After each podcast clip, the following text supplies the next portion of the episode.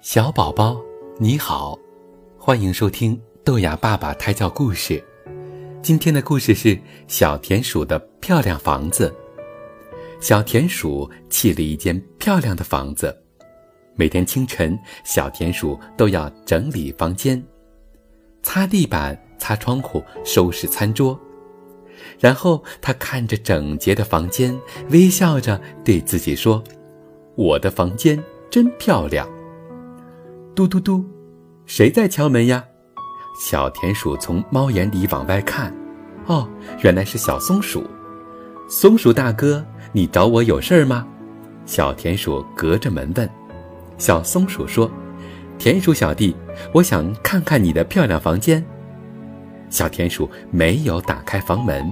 小松鼠离开的时候有些伤心。傍晚时分。小田鼠采回一束野花，插进了窗台上的花瓶里。是多么漂亮的一束野花呀！星星点点的小花盛开在枝叶中间，像一颗闪亮的星星在嬉戏。嘟嘟嘟，谁在敲窗户呀？小田鼠从窗户缝往外看，哦，原来是小喜鹊。小喜鹊，有什么事儿？小田鼠隔着窗户问小喜鹊：“小喜鹊说，田鼠大哥，我看到你把花带回家了，我能进来闻闻花香吗？”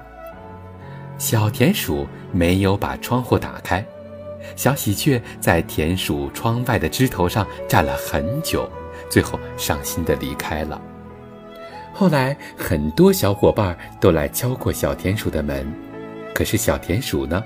却没有把小伙伴们迎进屋子里。小田鼠独自坐在整洁漂亮的房间里，一点儿也不快乐。有一天，小田鼠病倒了，躺在床上起不来。小松鼠说：“好几天没看见田鼠小弟了。”小喜鹊说：“是啊，不知道田鼠大哥还有那束漂亮的野花怎么样了？”嘎吱，小松鼠推开了小田鼠家的房门。嘎吱，小喜鹊打开了小田鼠家的窗户。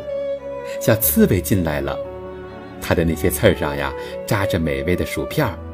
小兔子进来了，它的蘑菇篮子里有香喷喷的胡萝卜罐头。小喜鹊从窗户飞了进来，它带着新采的野花。换掉了小田鼠窗台上那些已经干枯的野花。